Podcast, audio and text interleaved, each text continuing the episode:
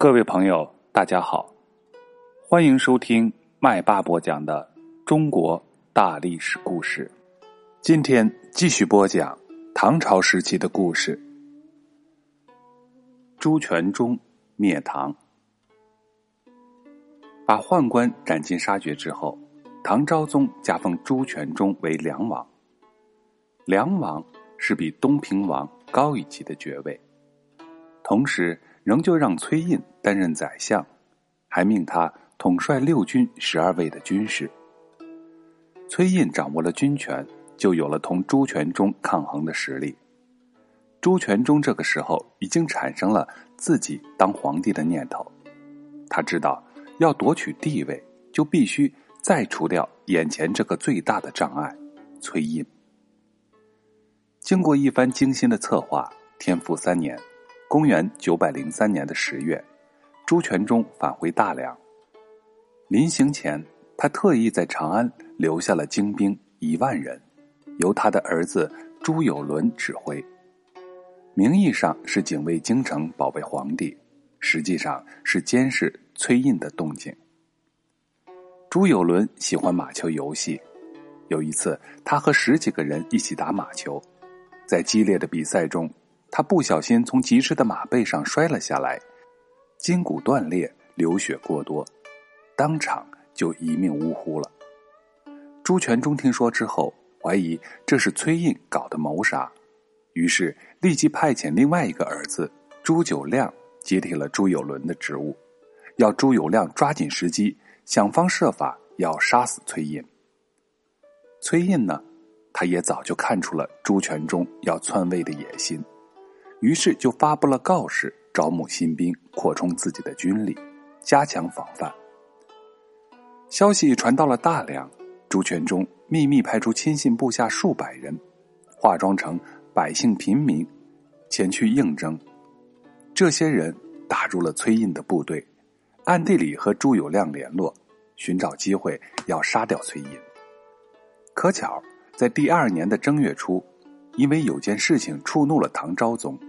崔胤被降职为太子宾客，贬到了洛阳。朱友亮知道这件事后，立即布置他在崔胤军中的人赶快下手。崔胤启程赴洛阳，刚刚走出长安的东门，一支伏兵就突然杀出，把崔胤和他的一家老小都杀得一个不留。这支伏兵自然就是朱友亮布置的。崔胤其实也是一个利欲熏心的人。他原想依靠朱全忠除掉宦官，自己能够独揽朝政，没有想到，到头来自己也是死在朱全忠的屠刀之下。除掉崔胤之后，朱全忠就从大梁来到了长安。天佑元年（公元904年），他向唐昭宗提出，要把京城从长安迁到洛阳去。唐昭宗只能听任朱全忠的摆布。哪里敢说半个不字？于是迁都洛阳开始了。朱全忠的军事把长安的百姓都赶上去洛阳的大路。老百姓们世世代代都住在长安，谁都不愿意离开老家。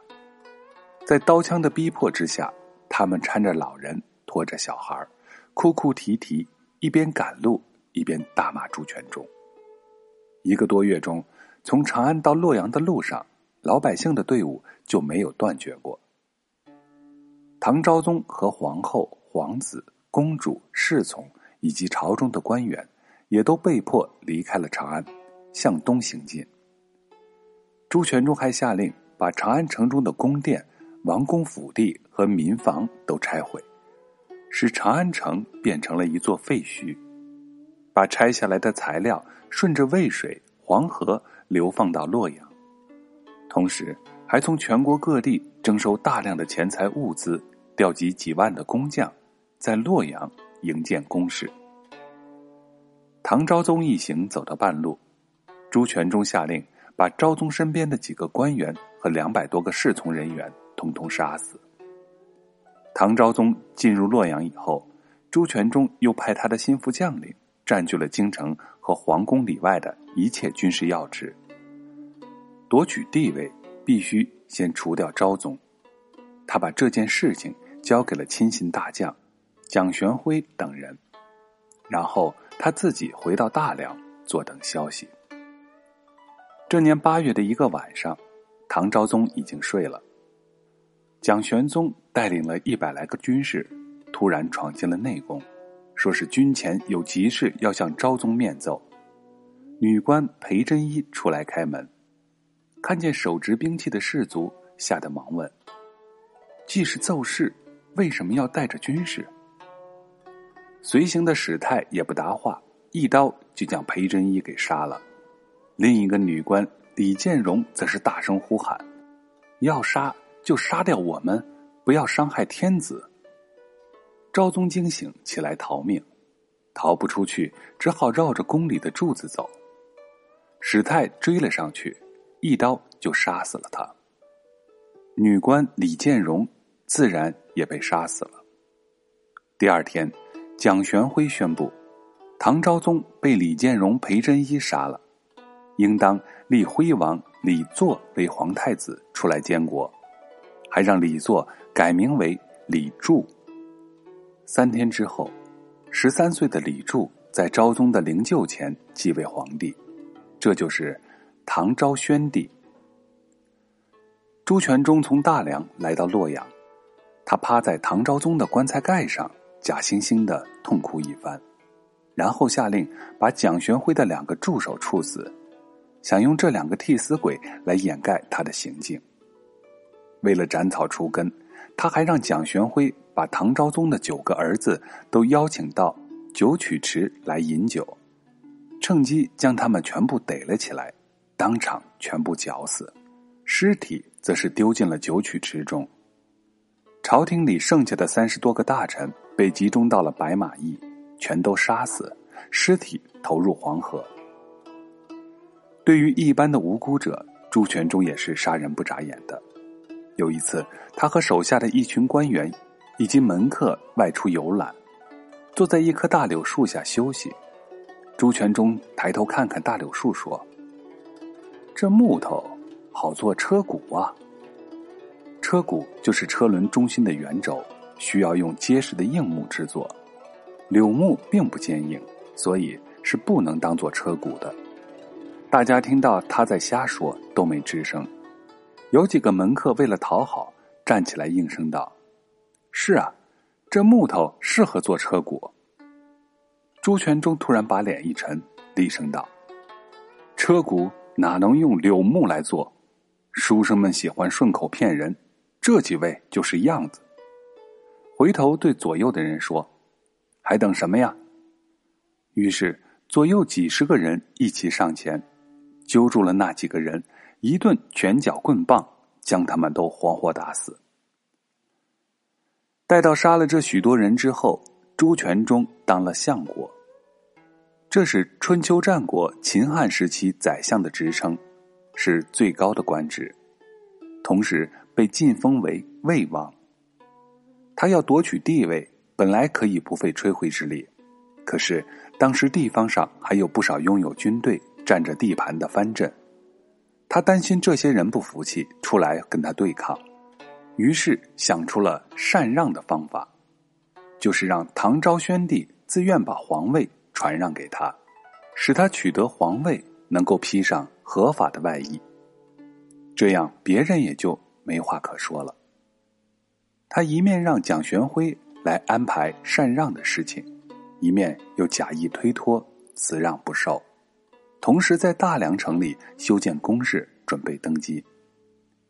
蒋玄辉想按照历史上禅让的那一套做法，一步步的进行，而朱全忠觉得这样太慢了，对蒋玄辉很是不满意。不久，就有人挑拨说，蒋玄辉这可是有意的延长唐朝的寿命。朱全忠一听，立即翻脸不认人，把这个一直替他效忠尽力的心腹大将。给杀了，杀了还不解气，还下令将蒋玄辉的尸体放在洛阳城门外示众，然后当众烧掉。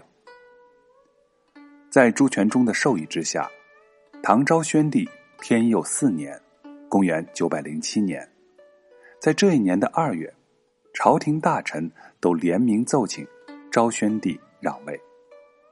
昭宣帝让宰相率领百官到大梁去向朱全忠劝进，请朱全忠同意出来当皇帝。于是，所有的朝臣，大多数藩镇都陆陆续续的上表劝进。朱全忠看到条件已经成熟，假意推辞了几句之后，就欣然接受了大家的劝进。三月份，唐昭宣帝派出正副使者六人和朝中的百官，捧着皇帝的传国大印到大梁向朱全忠禅位。四月的一天。朱全忠穿上龙袍，戴上皇冠，正式继位称帝，接受百官的朝贺。他下令将国号改为梁，以大梁为国都，自己则是改名叫做朱晃，这就是梁太祖。唐朝立国两百七十九年，经历了二十个皇帝，到此宣告灭亡了。梁太祖朱全忠。把唐昭宣帝贬为了晋阴王，第二年派人用毒酒将他给毒死，上谥号为唐哀帝。谥号是帝王和大官死后所给予的表示褒贬的称号。今天我们唐朝的故事就讲完了，从明天下一节开始，我们要讲五代十国的故事。